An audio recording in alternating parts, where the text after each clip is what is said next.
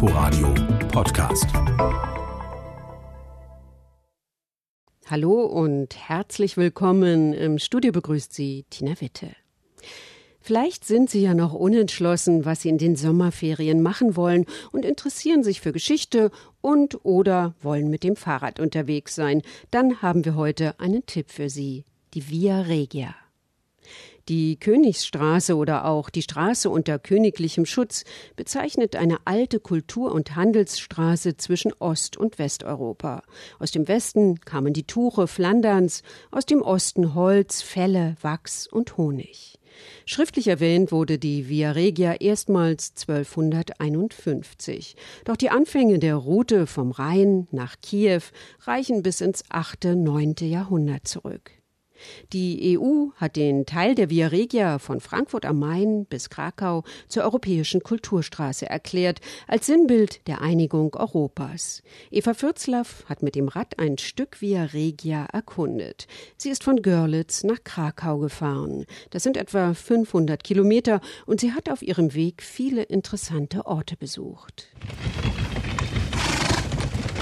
In der restaurierten Altstadt kriegt der Besucher eine Ahnung, wie es gewesen sein könnte, als die Händler mit ihren Fuhrwerken hier ankamen. Um 1500 war Görlitz mit 10.000 Einwohnern die größte Stadt zwischen Erfurt und Breslau. Reich geworden durch seine Lage an einer Furt, bald gab es die erste Brücke. Händler ließen sich hier nieder und Tuchmacher. Das Weben von Wolltüchern und auch das Veredeln von Wolltuch, Färben vor allen Dingen. Görlitzer Tuch war um 1500 europaweit eine führende Marke, die bis nach England und bis nach Russland gehandelt wurde. Diese Konzentration auf ein solches Gewerbe war eigentlich nur möglich, wenn man einen entsprechenden Absatzweg sozusagen vor der Tür hatte. In der Altstadt stehen heute noch die prächtigen Häuser der Händler und Tuchmacher. Drumherum verlief eine doppelte Stadtmauer. Man hatte was zu schützen. Und vor dem westlichen Stadttor, dem Reichenbacher Tor, wurde extra noch eine mächtige Bastion gebaut, der Kaisertrutz. Jetzt das Stadtmuseum. Kai Wenzel ist dort Historiker. Der ist in den 1490er Jahren errichtet worden als damals hochmodernes Verteidigungsbauwerk. Das war wirklich der neueste Stand. Es gibt in Deutschland eigentlich kaum weitere Beispiele einer solchen Rundbastei, die allein dafür da war, Kanonen auf mehreren Etagen aufzustellen. In der Mitte gibt es einen Turm, da saß so etwas wie ein Richtschütze, der die Kanonen dann steuern sollte. Im Dreißigjährigen Krieg hatten sich drinnen die Schweden verschanzt und den kaiserlichen Truppen getrotzt. Daher der Name Kaisertrutz. Die Via Regia verlief quer durch Görlitz. Reichenbacher Tor, Obermarkt, Untermarkt und auf der Neisstraße runter zur Neiße. Der Obermarkt beeindruckt durch seine Größe. Der liegt in einer Neustadt, die Mitte des 13. Jahrhunderts angelegt wurde, als Erweiterung der bestehenden älteren Siedlung im Hinblick auf Handel, Warenumschlag. Dieser Obermarkt hat eine Länge von fast 250 Metern und war zum Zwischenlagern und Handeln von Waren in dieser Größe angelegt worden. Also gibt auch schon so ein bisschen den Eindruck, was hier passierte auf dieser Straße, was hier unterwegs war. Ein prachtvolles Haus ist etwa Obermarkt 29, im 18. Jahrhundert errichtet von einem aus Berlin hierher gezogenen Großhändler. Görlitz war in der Zeit so attraktiv für jemanden aus Berlin hierher zu kommen und sich hier niederzulassen und hier in den Handelsbetrieb einzusteigen. Das hat sich dann natürlich im 19. Jahrhundert völlig umgedreht. Da war dann die Blickrichtung eher von Görlitz nach Berlin. Wir steigen aufs Rad, rollen die Neisstraße runter und über die Brücke rüber nach Polen. Wer heute auf der Via Regia unterwegs ist, der reist nicht nur durch Schlesien, auch durch dessen wechselvolle Geschichte. Wie in Goldberg, polnisch Zlotoria. Ab dem 13. Jahrhundert hat man hier nach Gold gegraben. Der schlesische Herzog holte Bergleute aus Deutschland, die sich eine Stadt mit deutschem Recht und deutscher Verwaltung bauten. Die älteste deutsche Stadt in Schlesien. Und sie füllten dem Herzog die Kasse. Im Gebiet Löwenberg-Goldberg wurden allein im 15. Jahrhundert 30 Tonnen Gold gewonnen. Das Goldmuseum in einem Stadtturm zeigt Mineralien und erzählt die Geschichte des Goldbergbaus. Und im Bergwerk Aurelia gehen die Besucher tief gebückt durch enge Stollen, stoßen sich die Köpfe. Es ist kalt und nass. Harald Günther aus Berlin ist schwer beeindruckt. Ich bin froh, wenn ich hier wieder rauskomme, aber die, die hier gearbeitet haben, auf Knien, auf Händen, mein lieber Schwan, was für eine schwere Arbeit. Ein Stück weiter östlich in Legnica erzählt der Historiker Konrad Biss vom Mongolensturm. Am 9. April 1241. In 1241, on the 9th of April, the Duke of Silesia Henry Im Kampf gegen die eindringenden Mongolen wurde der schlesische Herzog Heinrich II. getötet und sein Heer geschlagen. Die Mongolen sollen seinen Kopf auf eine Lanze gespießt und vor dem Schloss gefordert haben, öffnet die Tore, denn seht her, euer Herzog ist tot. Doch die Verteidiger blieben standhaft und die Mongolen zogen bald weiter nach Ungarn. So wird die Niederlage heute als schlesischer Sieg gesehen. Des Herzogs Schloss wurde über die Jahrhunderte immer mal umgebaut, hat jedoch die Zeiten überdauert. Auch Legnica oder Liegnitz hat von der Via Regia profitiert. Am Markt stehen noch einige schmale Häuser aus jener Zeit. Man nennt sie Heringsbuden. Unter ihren Arkaden wurde Fisch verkauft. Obwohl in Legnica viele historische Gebäude erhalten blieben, mussten nach dem Krieg ganze Straßenzüge wieder aufgebaut werden. Dabei hat man bei etlichen modernen Häusern Elemente der Vorgänger mit eingebaut. Säulen, Erker, Torbögen. Zwischen den Städten an der Via Regia liegen jeweils etwa 35 Kilometer, eine Tagesreise mit dem Gespann. Die Radroute ist nicht als solcher ausgeschildert. Es gibt auch kaum extra Radwege. Man fährt auf Dorfstraßen, Wald- und Feldwegen, mal gut, mal sandig, und orientiert sich an der Muschel des Jakobswegs. Den einen historischen Weg gab es auch nicht. Also soweit wir das rekonstruieren können aus historischen Altstraßen, die man teilweise heute einfach irgendwo im Wald aufspüren kann, oder auch aus den ersten Landkarten, die diese Straße zeigen, waren das mehrere Trassen. Teilweise dichter beieinander, teilweise weiter auseinander. Also es gab Trassen, die gerade im feuchten Frühjahr oder während der Schneeschmelze einfach nicht befahrbar waren für die Fuhrwerke und deswegen ist man dann auf parallele Trassen ausgewichen. Nur am Umland der großen Städte Breslau, Krakau und Katowice gibt es Radwege.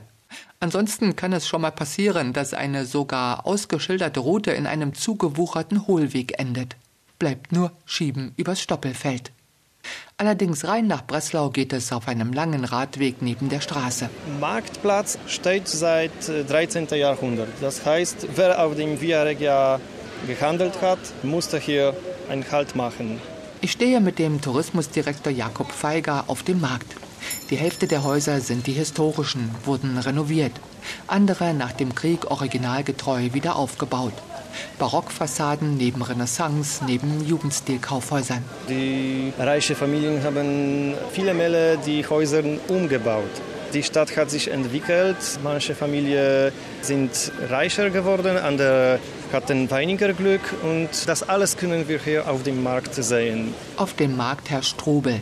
Wer in Ruhe seinen Kaffee trinken möchte, geht in die kleinen Parallelstraßen. In der Altstadt fallen die vielen Farben auf. Fassaden in Rot, Grün, Türkis, Rosé, Gelb, Blau, Grün, manchmal auch Naturstein. Ja, die Farben sind eigentlich originell. Wir beachten sehr auf Denkmalschutz hier in Breslau.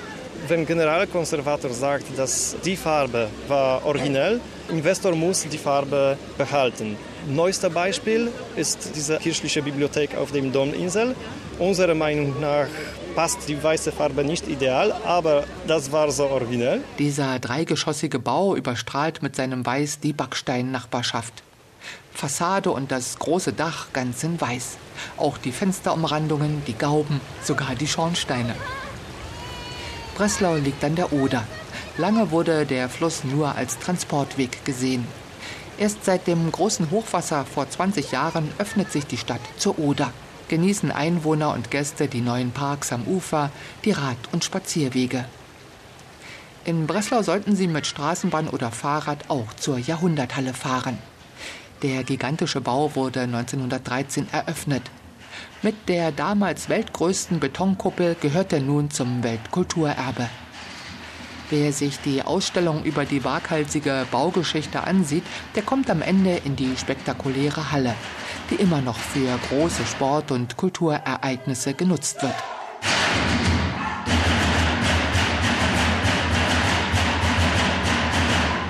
Wir verlassen Breslau gen Osten auf einem nagelneuen Radweg an der Oder.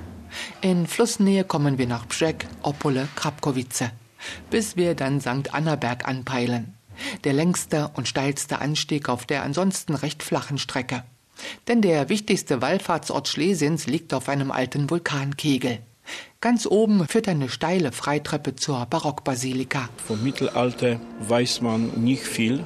Also die Geschichte fängt ungefähr 1480 an, als hier die kleine Figur Heilige Anna jemand hat mitgebracht. Fast jedes Wochenende ist eine Wallfahrt. Ich kenne die heilige Anna als Schutzpatronin der Bergleute. Doch sie ist noch mehr, erzählt Pater Blasius. Das ist die Schutzpatronin von Omas, aber die Bergleuten auch. Über die Jahrhunderte ging Schlesien zwischen Böhmen und Polen hin und her, gehörte zu Österreich-Ungarn, war preußisch, deutsch. Nach dem Zweiten Weltkrieg nun polnisch. Die deutsche Bevölkerung musste Schlesien verlassen. Deutsche Bezeichnungen und Städtenamen waren verpönt im sozialistischen Polen. Das hat sich geändert. Alles war verboten, was war Deutsche, ab Ende des Zweiten Weltkrieges. Das hat sich alles geändert. Also die erste Messe in der deutschen Sprache war 89 hier gefeiert am Annaberg, aber jetzt wir haben immer um halb vier jeden Sonntag deutscher Gottesdienst. Auch in Gleiwitz begegnet uns deutsche Geschichte. Ein kleines Museum im Sender Gleiwitz informiert über den fingierten Überfall angeblich polnischer Soldaten auf die deutsche Sendeanlage und ist zugleich technisches Denkmal. Draußen beeindruckt der Antennenmast als Europas höchster Holzturm. Stahl hätte wohl den Sender beeinträchtigt. Dieser Holzantennenturm von 111 Meter, der fasziniert mich rein vom bautechnischen her. Das ist beeindruckend, was man früher schon für seine Leistungen hier vollbracht hat.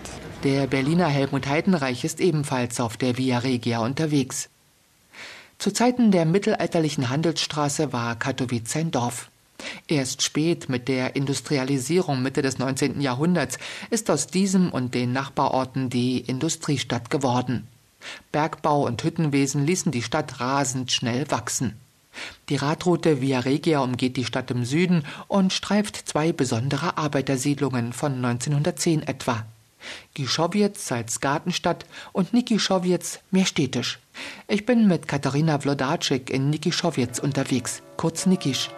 Die autarke Siedlung wurde gleich neben die Schächte gestellt. Arbeiterfamilien bekamen kostenlose Werkswohnungen. Entstand sehr moderne damals Siedlung mit Elektrizität, laufendes Wasser. Manche Gebäude hatten Zentralheizung auch. Die dreigeschossigen dunkelroten Backsteinbauten stehen im Viereck, in etlichen Karrees. In den weiten Innenhöfen war Platz für Obst- und Gemüsegärtchen, standen Hühner- und Kaninchenställe. Dazu Gaststätte, Apotheke, Geschäfte, Badehaus, eine große Kirche.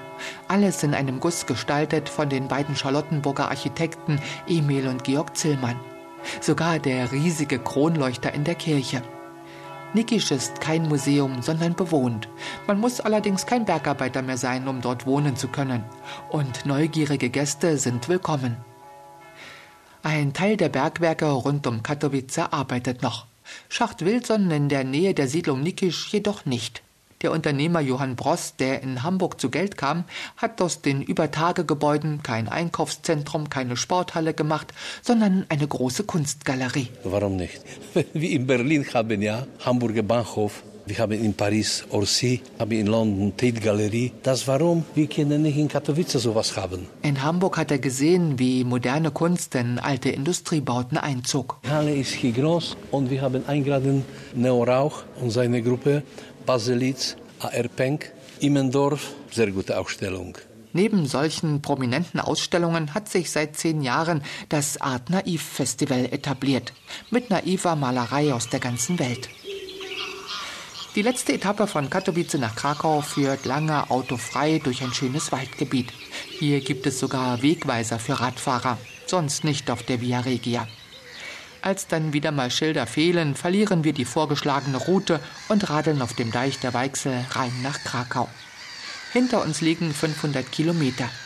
Obwohl Polen gerade erst beginnt, sich auf Radwanderer einzurichten, es größere Fahrradkarten noch nicht gibt und die Wege zum Teil recht rumpelig sind, ist es eine erlebnisreiche Strecke. Von Görlitz nach Krakau. Eva Würzlaff über ihre Tour auf der Via Regia, die in Krakau endete. Mehr Informationen zu dieser Sendung finden Sie online unter inforadio.de slash unterwegs. Vielen Dank fürs Zuhören, noch ein schönes Wochenende und gute Reise wünscht Tina Witte. Inforadio Podcast.